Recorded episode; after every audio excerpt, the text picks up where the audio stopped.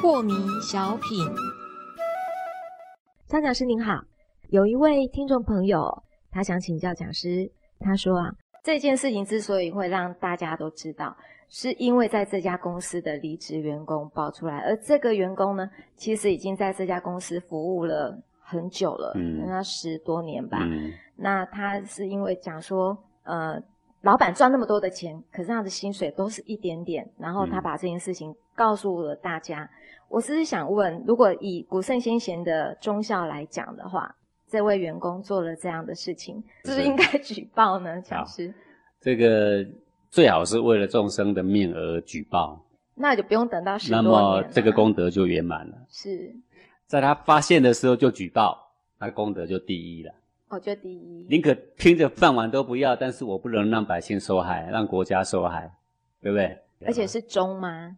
这个才是对国家的忠嘛。是，忠要放在大的地方嘛。对，无私。我对老板忠啊，然后我不举报。可是我对全国的百姓忠，那就应该举报。好，那你的老板大呢，还是全国百姓大呢？全国百姓。好，我们一贯的原则就是大小先后。古圣先贤一贯的原则，这个事情虽然两难。但是该不该怎么做，就是按大小先后的原则来评比的啊。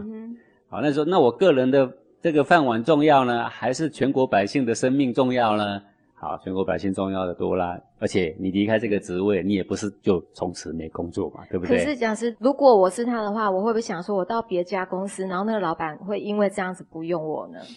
嗯，你举报了这个人，你到别家公司去面试，你何必说因为我们前一家 是怎样怎样，然后我举报他吗？嗯哼。不过如果你这样举报，如果是一个很有良心的老板，说不定会更重用你，也不一定。是。好，当然我们在人世间要生活，总有很多这个手腕可以避免掉一些不该发生的事情嘛。不过再怎么样讲，是你也讲过，骨气很重要。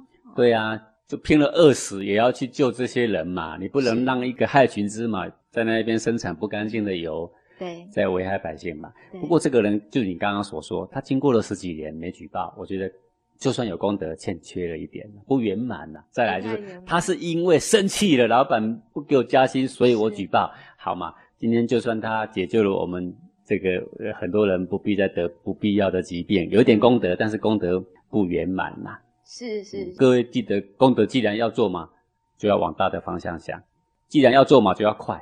嗯，第一个时间减少伤害，这样功德才叫做圆满嘛。